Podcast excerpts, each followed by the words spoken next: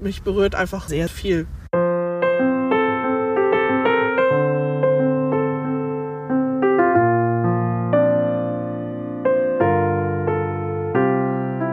Ja, ich bin gerade so, aber ich arbeite dran.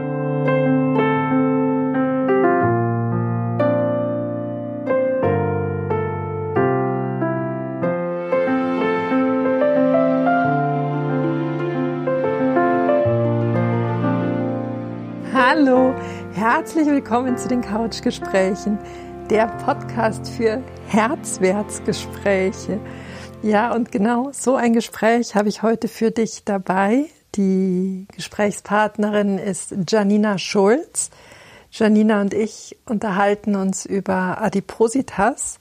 Sie erzählt uns, wie ja, wie ihr Weg eigentlich bereits schon als ganz kleines Mädchen eine schmerzhafte Richtung eingeschlagen hat, Sie nimmt uns mit in ihren Alltag als adipöse Frau. Janina ist selbstständig als Konditorin und hat in den letzten Jahren einige Ausbildungen im Bereich der Aufstellungsarbeit und ja, ich sag mal im Coaching-Sektor gemacht.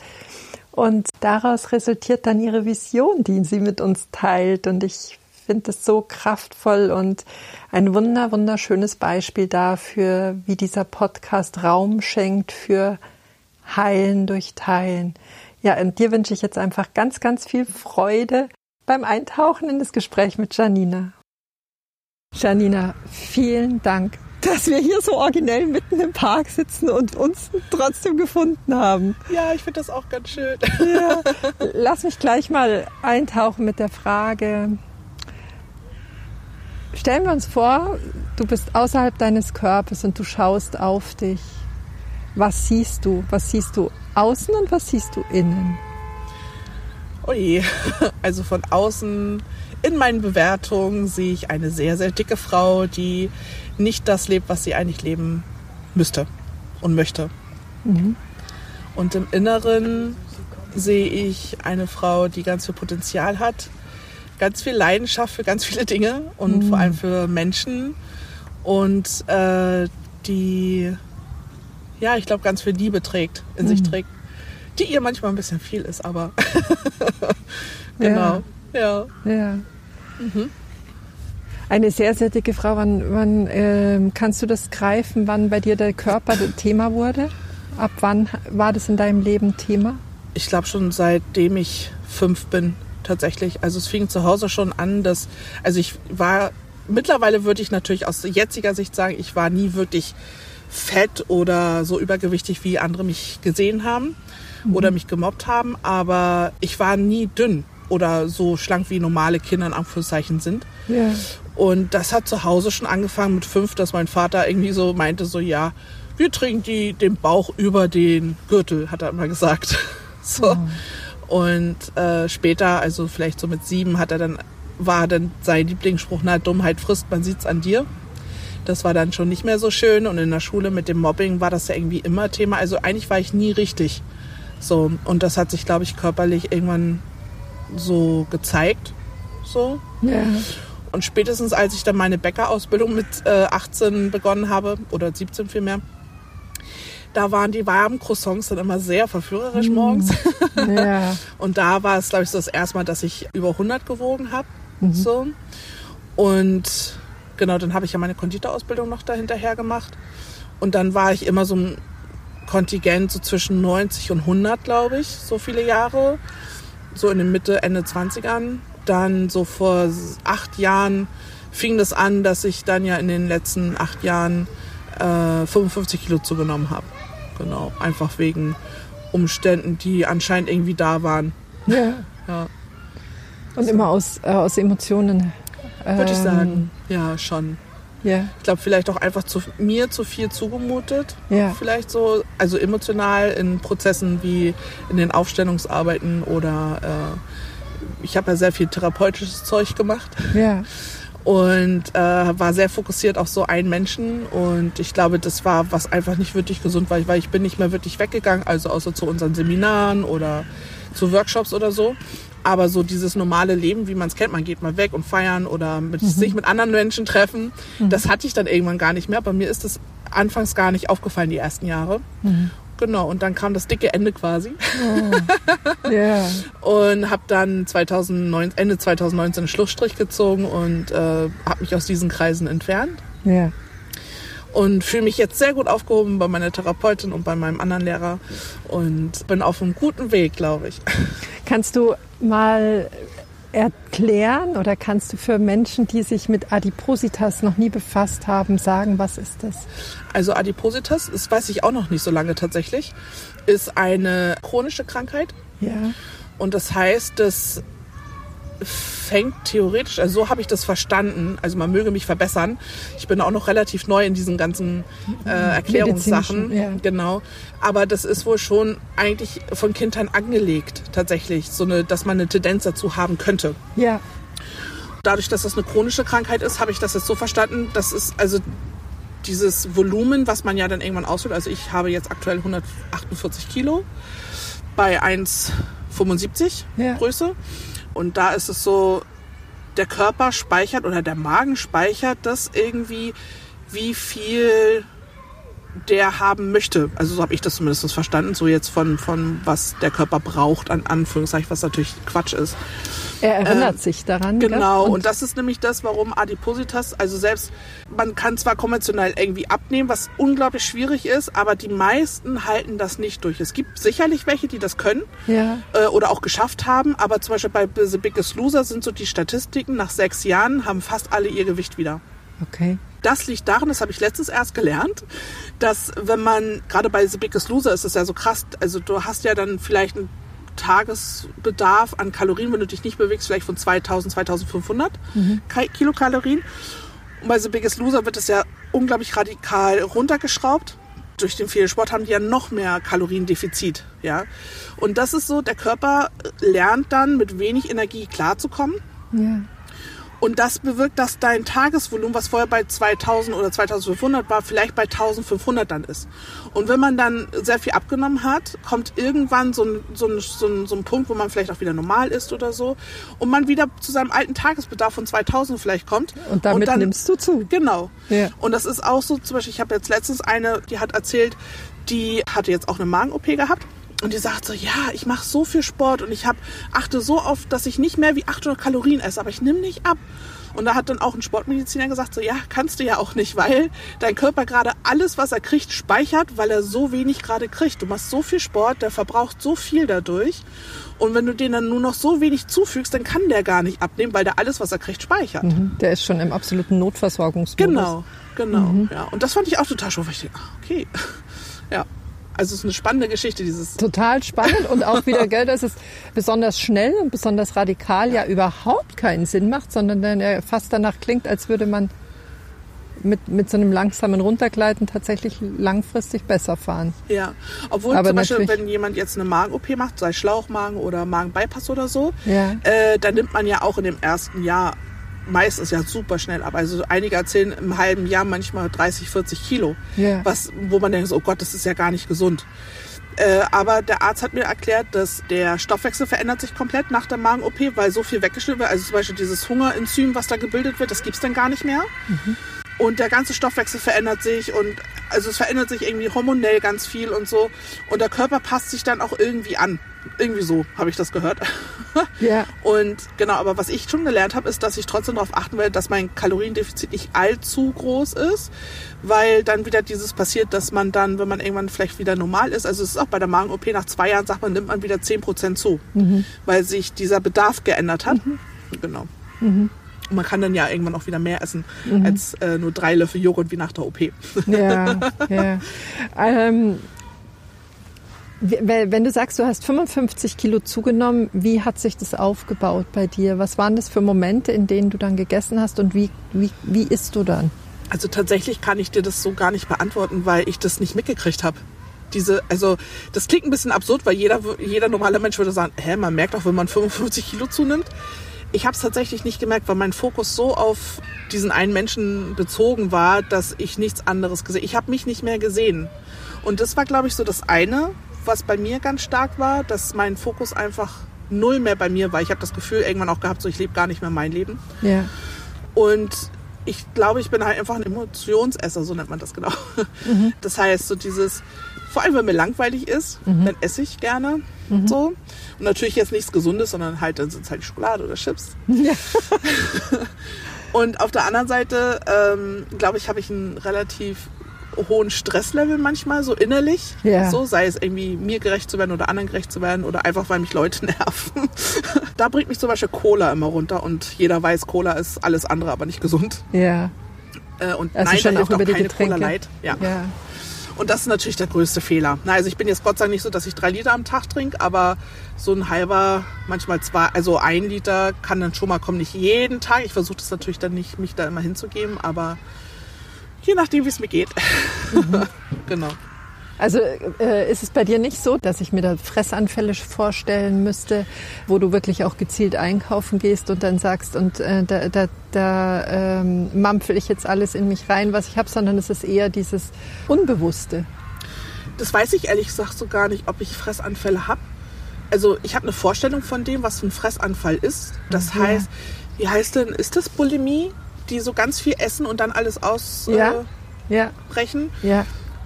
Das habe ich nicht. Also ich kann nicht so viel essen, also da wird mir schlecht. Also ich kann schon mal eine Tüte Chips essen, das ist jetzt nicht unbedingt das Problem. Äh, oder auch eine Tafel Schokolade. Ähm, bei mir ist es eher so kontinuierlich. Also ich kann, genau, mir fällt es relativ schwer, wenn ich nichts zu tun habe, die Pausen einzuhalten. Das ist zum Beispiel eins meiner Laster, diese Pausen einhalten von drei, vier, äh, von vier, fünf Stunden. Ich habe allerdings jetzt angefangen mit ähm, Intervallfasten. Eigentlich ganz toll, also auch die 16-8 schaffe ich. Allerdings habe ich trotzdem, glaube ich, ein zu hohes Kaloriendefizit momentan, weil ich einfach mich auch so wenig bewege, jetzt wegen Corona und nicht rausgehen wollen und bla. Da esse ich zum Beispiel noch zu viel in diesen acht Stunden, was ich eigentlich gar nicht bräuchte. Und ich merke aber mittlerweile schon so dieses, eigentlich bin ich satt und dann kommt aber irgendein Emotionsgedöns oder so und der sagt so, ah, ich esse trotzdem weiter. so. Und dann ist das eher ein Handeln, anstatt drüber nachzudenken. Und da ist natürlich mein Ansatz, dem nicht nachzugehen. Ja, es ist mal mehr, mal weniger leicht und schwierig. Kann, kann, kann ich mir das so vorstellen, dass so diese ganzen Emotions, dieser Emotionskörper von dir abgetrennt ist vom, vom physischen Körper, dass die zwei nicht ineinander sind oder dass da so eine, so eine innige Vertrautheit fehlt, dass der eine dann, äh, oder ist es ein besonders starkes Verbundensein, dass der eine für den anderen was löst? Da habe ich ehrlich gesagt noch nie so drüber nachgedacht. Also ich würde sagen, dass mein Emotionalkörper mit Sicherheit größer ist als bei anderen. Ja. Oder ausgedehnter. Und, und du viel dünnhäutiger bist als andere Oh, ich bin Menschen. furchtbar dünnhäutig, furchtbar. Ich kann keinen Film gucken, wenn ich nicht irgendwie heulen muss, weil mich irgendwas auch berührt. Ja, Ja. muss gar nicht negativ sein, sondern auch einfach positiv. Da habe ich eine ganz schöne Geschichte. Und zwar, ähm, ich arbeite ja auch schamanisch. Mhm. Und als ich die Schamanausbildung damals vor acht Jahren oder vor sieben Jahren angefangen hatte, Mhm. haben wir unser erstes Krafttier gekriegt. Und mein erstes Krafttier war ein Schmetterling. Wunderschön. Und ich war ganz tot unglücklich. Du warst unglücklich? Ja. Warum? Weil ich, das ist so krass, es berührt mich immer noch so. Ich war dann ein paar Tage später bei meinem Lehrer Ja. und habe dann echt saß, ich saß heulend vor ihm Oh. und sagte so, ich glaube, ich mache den kaputt, weil ich bin ja so viel vom Ja. Volumen. Und da habe ich gedacht, so was ist, wenn ich den Schmetterling mal nicht sehe in meinem Wust und mich zum Beispiel draufsetze oder so. Das war keine Ahnung, warum ich so eine absurde Idee im Kopf hatte, aber es war so, ich war so, ich hatte so Angst, diesen zarten Schmetterling kaputt zu machen und dann guckt mich mein Lehrer an und sagt so, aber du bist doch so eine zart und das passt total gut und da habe ich das zum ersten Mal gehört, dass jemand sagt so dieses, dass er mich für zart empfindet, das kannte ich vorher gar nicht. So, weil ich war ja immer die, die alles macht. Ja. Und das kriege ich aber immer mehr gespiegelt, dass halt Leute sagen so, oh, wenn du so bei dir bist oder im Gefühl bist, dann bist du so zart und so weich und genau. Ja, ja.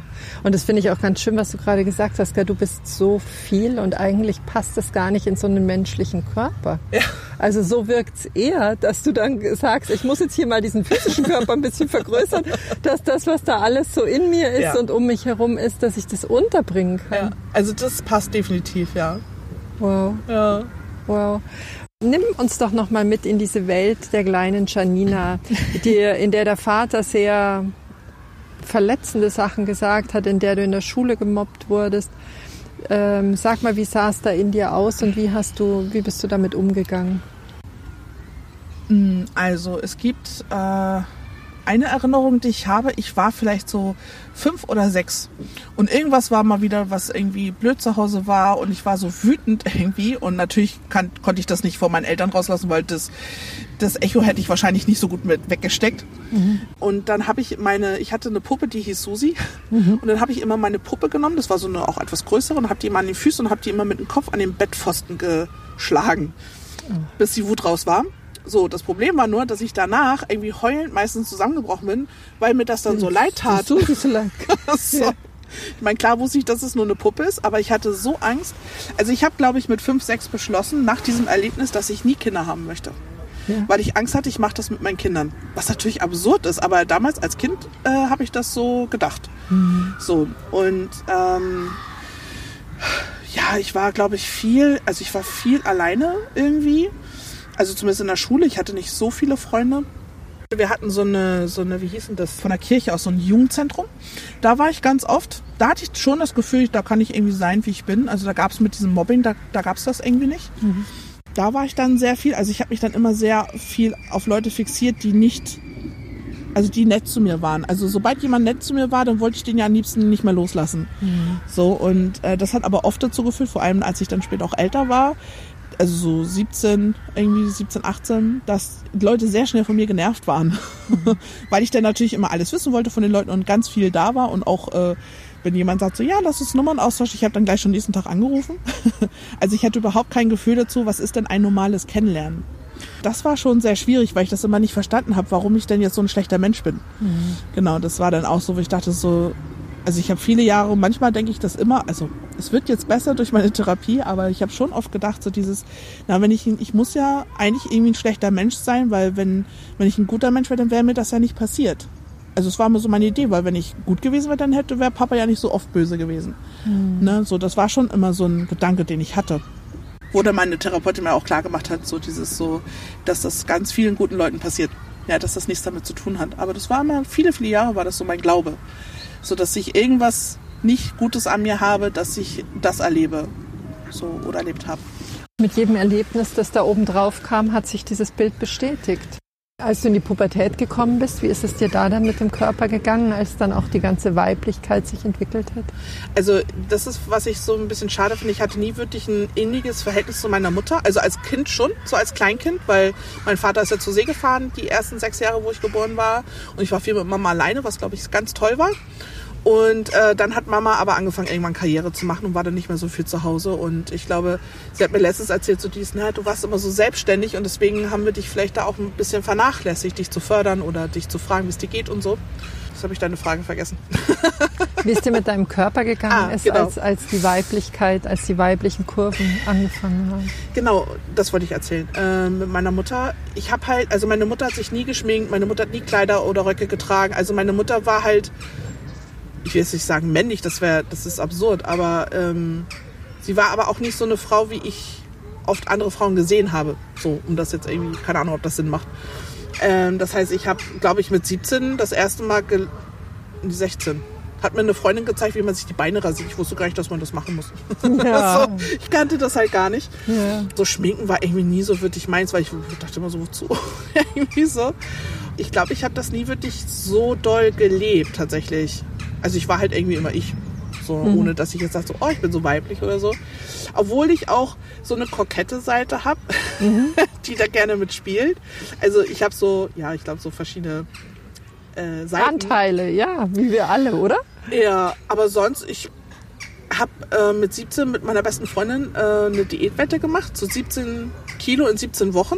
Mhm. Und äh, das hat tatsächlich gut funktioniert. Also ich habe angefangen zu rauchen in der Zeit. Oh. Und wir haben irgendwie, glaube ich, am Tag eine Karotte, ein Stück Apfel, also ein Apfel und eine, ein Stück Gurke gegessen. Mehr haben wir dann gar nicht zu uns genommen.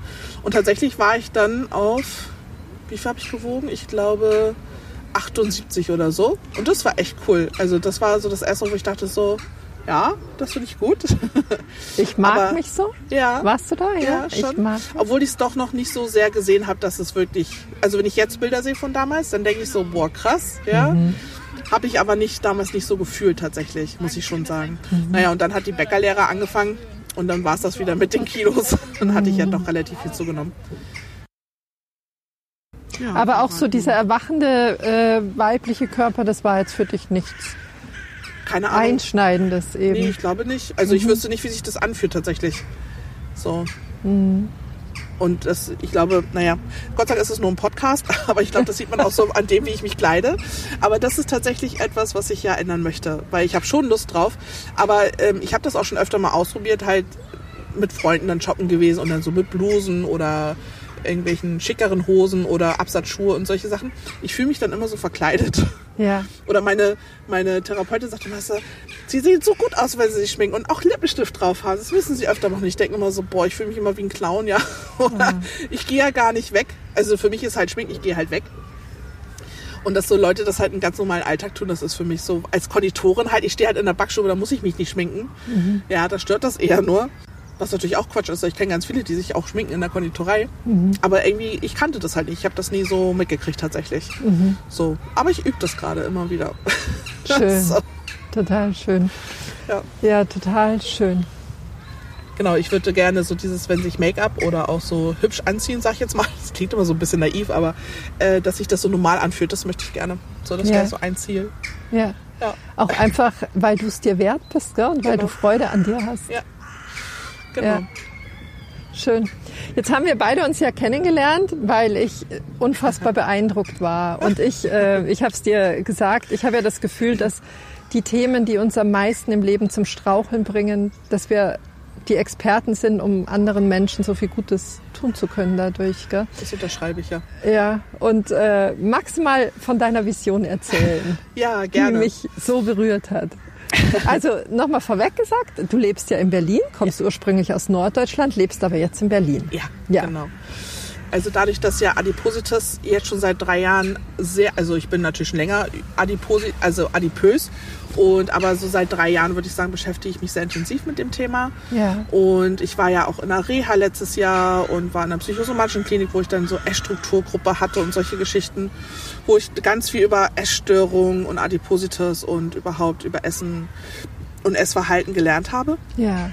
Ähm, ich war auch schon, ich war schon mal vor drei Jahren, vor drei Jahren, vor vier Jahren, irgendwie so, sech- 2016, 2017 rum, war ich schon mal in der Charité, weil ich dachte, ich möchte vielleicht eine Magen-OP machen.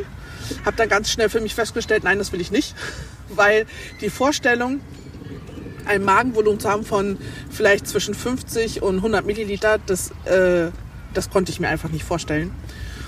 Und ich äh, wollte Was, aber Entschuldige, wenn ich da reinfrage, äh, was hätte das bedeutet für dich? Oder dass ich gar nicht mehr, dass also gar- Essen ist ja für mich auch irgendwo Genuss, auch wenn ich es vielleicht zu sehr genieße manchmal.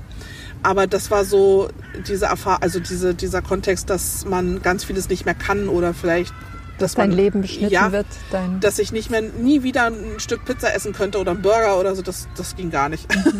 ja. Und als Konditorin war das irgendwie auch nochmal so dieses, wie soll ich meine Arbeit denn noch machen? So. Und dann dachte ich so, aber ich mache trotzdem dieses Adipositas-Programm mit. Das besteht ja aus Sport, Psychoindikation und ähm, äh, Ernährungsberatung. Und da habe ich gedacht, da kann ich ganz viel mitnehmen, um dann konventionell abzunehmen. ja. Ja, das war definitiv und sagt, also das war definitiv eine Fehleinschätzung meinerseits. Dann habe ich versucht zu gucken, okay, dadurch, dass ich, ich habe es so oft versucht, bestimmt fünf, sechs, sieben Mal in meinem Leben mich in einem Fitnessstudio anzumelden. Und ganz oft war es dann so, ich bin zwei, dreimal hingegangen und dann nicht mehr. Und zwar gar nicht, ähm, also in meinem Kopf ist natürlich, oh Gott, die Leute gucken und was denken die Leute, wenn ich dann mich bewege, dann schwabbelt alles. Also das war so ganz schlimm. Und ich hatte immer Angst, dass ich dann halt wieder gemobbt werde. Und beim letzten Mal, wo ich dann nochmal im Frauenfitnessstudio war, was eigentlich ganz toll war, habe ich richtig gemerkt, dass das nur in meinem Kopf ist. Es ist nicht die Realität im Außen. Weil jeder macht sein Ding und dann ist gut. Und die waren sogar noch alle sehr nett. Und trotzdem bin ich nach dem dritten Mal nicht mehr hingegangen, weil ich das nicht ausgab, weil ich mich verglichen habe. Das war auch noch mal eine starke Erkenntnis, dass das gar nichts mit den anderen zu tun hat, sondern alles in mir ist. Und meine Bewertung auf dick sein tatsächlich. Ja, so hat eine Frau aus, also eine Frau hat schlank zu sein, sportlich zu sein und äh, so wie ich bin, bin ich halt nicht schön, nicht weiblich. Ich bin so eigentlich keine gute, hübsche Frau. Frau. Und das fand ich ganz interessant, diesen Gedanken. Und dann habe ich versucht so rauszufinden, ob es irgendwie Kurse extra für Dicke gibt. So. Und habe tatsächlich einen einzigen Kurs gefunden in, in Berlin. Das ist eine Yoga-Lehrerin aus Hamburg. Die kommt einmal im Monat, glaube ich, für einen Samstag nach Berlin. Jetzt habe ich aber nicht so viel Bock auf Yoga, muss ich ganz ehrlich gestehen. Mhm. Einmal im Monat, was soll, also, mhm. und dann auch auf den Samstag, wo ich samstags ja irgendwie nie Zeit habe. Mhm. Und dann habe ich weitergesucht. Klar, ich könnte Reha-Sport beantragen, habe ich jetzt ja irgendwie festgestellt, aber das wusste ich damals noch gar nicht, also so 2017. Mhm. Dann habe ich versucht, ich habe dann so deutschlandweit geguckt, was gibt es denn in anderen Städten? Und tatsächlich gibt es fast nichts. Es gibt ein bisschen was in Frankfurt, es gibt ein bisschen was in Hamburg. Ich glaube, das war schon fast. Es gibt noch in den Kliniken das Adipositas-Schwimmen, aber da kommt man fast nicht rein, also Aquafitness, mhm. weil die Kurse so voll sind. Mhm. Ja, und jetzt zu Corona jetzt sowieso gerade nicht. Mhm. Und dann ist so die Idee entstanden in mir, irgendwie ein Center aufzumachen für übergewichtige Frauen. Also eigentlich wollte ich für übergewichtige oder adipöse Menschen machen, aber ich habe festgestellt, ähm, als ich mein Konzept so geschrieben habe, irgendwie ist da kein Platz für Männer. So, ja. das tut mir ganz doll leid, aber anscheinend ist das gerade nicht meine Zielgruppe.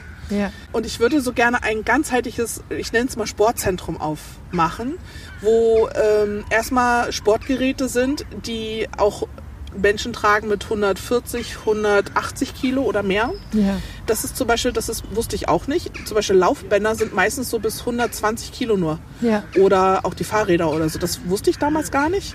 Das fand ich ganz spannend, wo ich dachte so, hm, eigentlich dürfte ich das gar nicht benutzen. Mhm. Und dann hat mir tatsächlich auch eine befreundete Sporttrainerin gesagt, äh, weil, weil ich sage so, ich verstehe das immer gar nicht, warum, warum das so ist, dass es keine Angebote in den Fitnessstudios gibt. Naja, weil Fitnessstudios sind gar nicht für, für übergewichtige Menschen gemacht. Da ist mir alles aus dem Gesicht gefallen, weil ich dachte, naja, wer sollte, also wer bräuchte es dann am dringendsten? Der hatte so in meinem Kopf. Und tatsächlich sind normale Sportstudios nicht für übergewichtige Menschen gemacht. Also die müssen noch nicht mal adipös sein, aber auch nicht für Übergewichtige. Das ist, und ich dachte so, ach, das ist spannend. Und dann sagte sie mir nicht, ja, dafür sind die Reha-Sportzentren. Da dachte ich, ach, das ist ja spannend. Mhm. Also wäre ich nie auf die Idee gekommen, tatsächlich in meiner Welt. Mhm. Und deswegen dieses Zentrum, wo halt, also einmal Sport, also Gerätesport, also weil Krafttraining ja auch äh, gesund ist, ja, die Muskeln erstmal wieder aufzuladen quasi ja. oder zu aktivieren vielmehr. Und ähm, ich möchte gerne, dass dort Sporttrainer arbeiten, die ein bisschen mehr Empathie äh, mitbringen, weil ich glaube, also ich kann ja immer nur von mir sprechen. Ich möchte gerne einen Trainer haben, der äh, mich motiviert und gleichzeitig aber auch weiß, dass Bewegung einfach wehtut. Weil wenn man, also ich zumindest als adipöser Mensch, bewegt mich jetzt nicht ganz so viel, muss ich ganz ehrlich gestehen. Und da ist einfach auch schon mal eine Stunde laufen einfach anstrengend. Ja. Weil man muss diese 140 Kilo oder 148 Kilo erstmal bewegen. Ja. Und dass dieses trotz, dass das so mit reinspielt, dass der Trainer halt einen motiviert und trotzdem weiß, dass es vielleicht wehtut und dass man da einfach anders drauf eingeht als dieses, ah, jetzt mach mal oder push ja, oder ja, bei ja. The Biggest Loser. Wenn jemand so mit mir reden würde bei dem Sport, mich so äh, drillen würde, da wäre ich sofort raus. Andere finden das vielleicht toll. Ich, für mich ist das gar nichts. Und genau, und dann möchte ich natürlich Sportkurse machen, wie, was weiß ich, Bauch, Beine, Po gibt's ja oder Rückenfit, aber alles so gelenkschonend. Ja, da gibt's ja diverse Sachen, denke ich mal. Mhm. Und was mir ganz wichtig ist, dadurch, dass ich, also für mich gibt es Adipositas nicht ohne eine psychische Geschichte. Ja. Also ich glaube, man sagt, ja, es können Erbanlagen sein. Die Ärzte, also jeder Arzt, den ich getroffen habe, sagt, das ist minimal. Ja, ja dass es wirklich so ist. Sagt ähm, ja auch ähm, die ganze Epigenetik inzwischen. Ne? Ja. Und weil, warum essen wir denn so viel? Oder mhm. ja, so. Und ich möchte gerne, dadurch, dass ich ja, wie gesagt, acht Jahre Aufstellungserfahrung habe, im Schamanismus ja. arbeite, ist da einfach ein ganz anderes Verständnis. Ich würde gerne zum Beispiel innere Kindarbeit machen. Das ist etwas, was ich ja auch schon, ich habe viele Jahre innere Kindarbeit gemacht, so äh, einmal im Monat so, so einen Abend, auch so, äh, Wochenendkurse gemacht und so. Ja.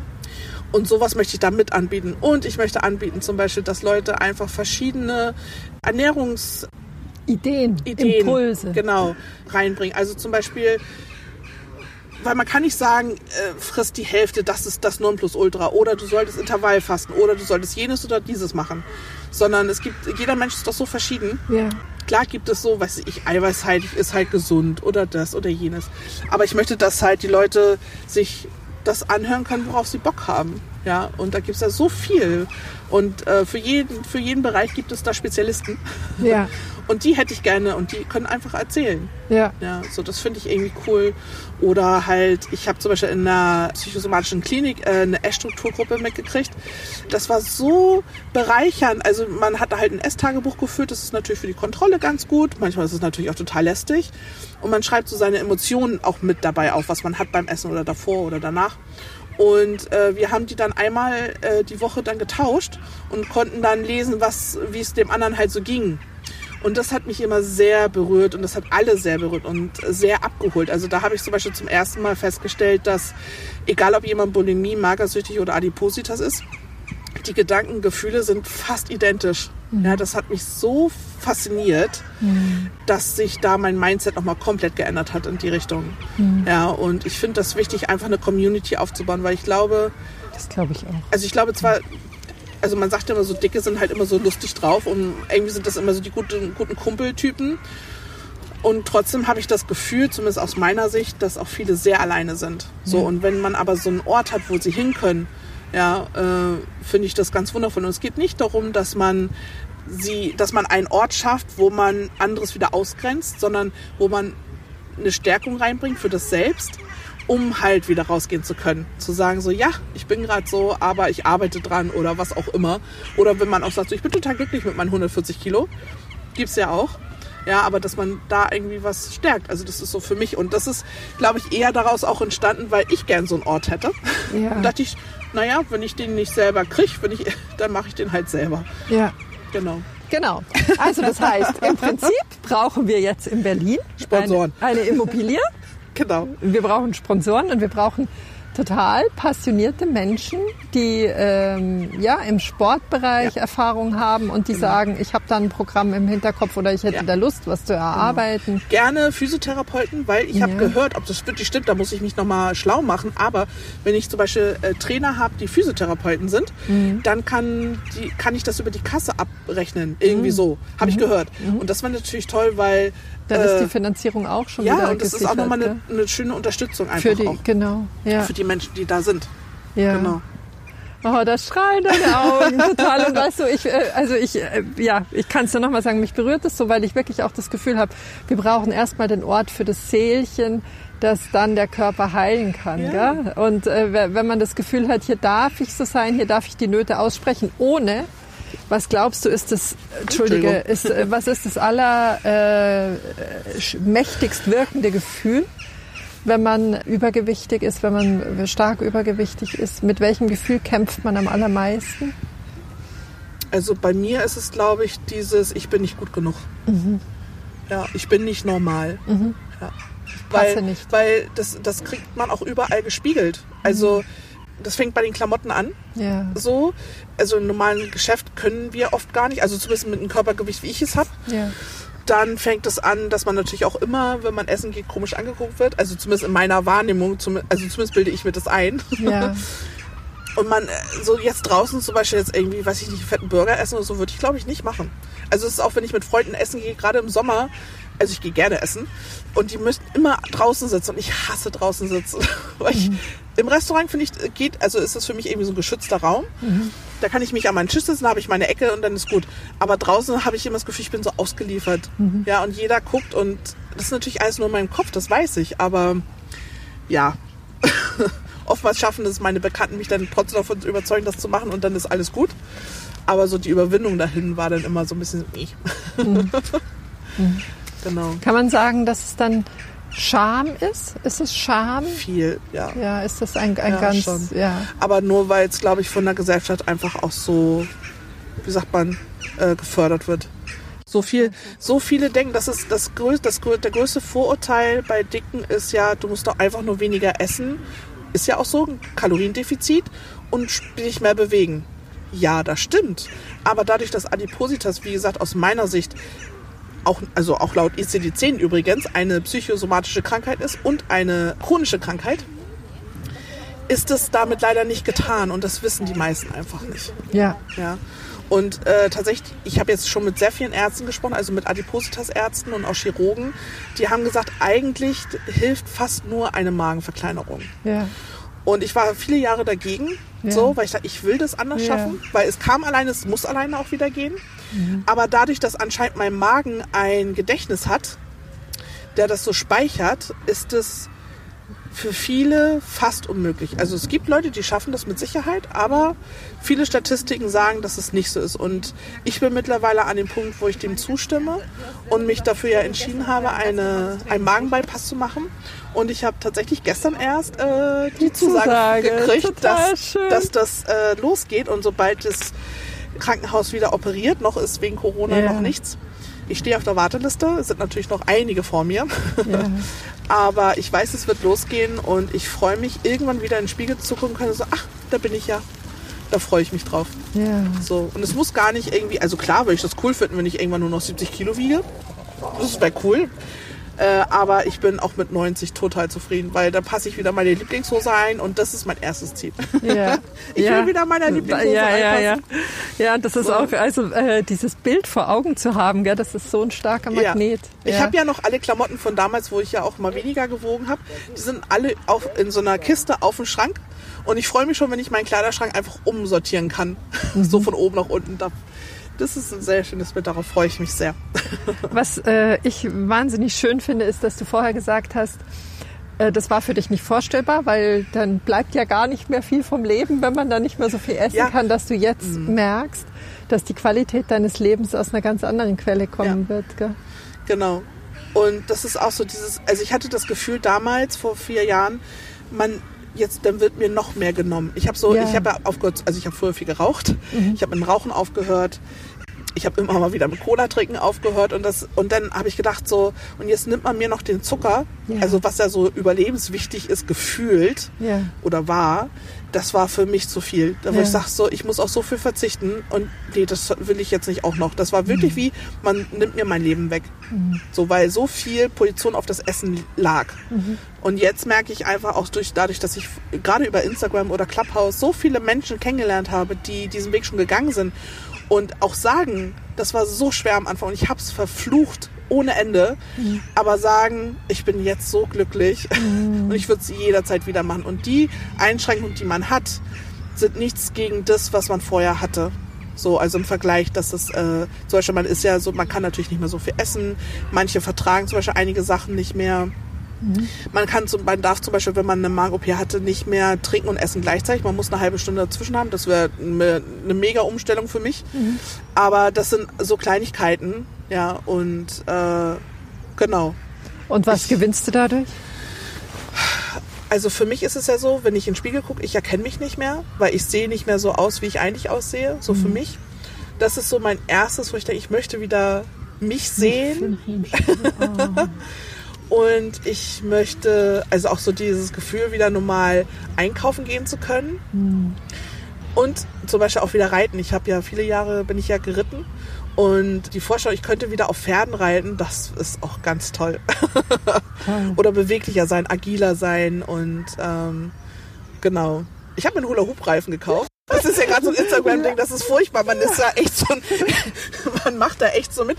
Da dachte ich so, ach, das habe ich als Kind eigentlich ganz gern gemocht. Ja. Ja, ich muss definitiv üben, aber ich glaube, das macht ganz viel Spaß, wenn man es dann wieder ja, kann. kann ja. Zwei Umdrehungen schaffe ich jetzt schon. Ja, ja, ja. ja aber weißt du, äh, äh, das sind diese, diese kleinen Sachen, ja, und die stärken deine Wirksamkeit. Das, ja. das, dieses Gefühl, oh, ja. Letzte Woche waren es zwei Umdrehungen, jetzt schaffe ich schon fünf Minuten. fünf Minuten, weißt du? Genau. Also dieses langsame Steigern, also ich bin ja. da auch nicht. Und ich, ich glaube, worauf ich mich auch freue, wieder mich zu öffnen für eine Partnerschaft. Ja. So, weil ich bin ja seit 20 Jahren Single. Ja, bist gerade 40, gell? Ja, oh Gott, das klingt so alt, sag das nicht. Aber wo ich wurde letztens auf 32 geschätzt. Also von dem her, ich bin eigentlich gar nicht 40. Ja. genau, darauf freue ich mich auf, dass ich mich da vielleicht, hoffentlich, zumindest denke ich das, wieder auch ein bisschen öffnen kann. Ja. So. Klar wird es krass sein, wenn man so viel abnimmt, ist natürlich auch viel Hautüberschuss. Das ist dann so die, die nächste Schwierigkeit, dass man die dann auch wieder wegoperieren lässt. Oftmals streiken da die Krankenkassen. Aber da hat meine Mutter schon gesagt, so zur Not unterstützt sie mich da. Ja. Aber weißt du, was ich dir sagen möchte? Du, du, du bist so ein strahlender Mensch. Und ich glaube, wenn du für dich weißt, dass es weder die Hautlappen sind, noch, mhm. weißt du, es ist deine Hülle, gell? das, was da innen drin in dir strahlt und glitzert. Mhm. Wenn du das lieb hast und damit fein bist, dann wird auch kein potenzieller Partner sich an einem vermeintlichen Hautlappen dann Ja. aufhängen. Laut Wahrsagerin kommt der nächstes Jahr. Mal gucken. Na gut, Mal schauen wir mal. wir alle Kanäle nutzen, ja, das ist doch sehr hoffnungsspendend. Genau. Schön, schön. Ja. Ich habe das auch äh, so als Impuls heute im Zug gehabt, dass dieses gegen das Essen zu kämpfen, das ist ja ein ständiges mit sich selbst im Krieg sein, gell?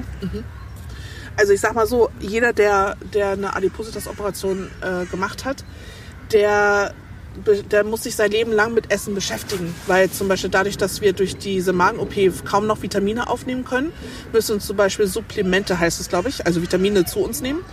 Genauso wie eine sehr eiweißreiche äh, Ernährung. Eiweiß ist so gar nicht meins, aber ich übe mich ja schon mal.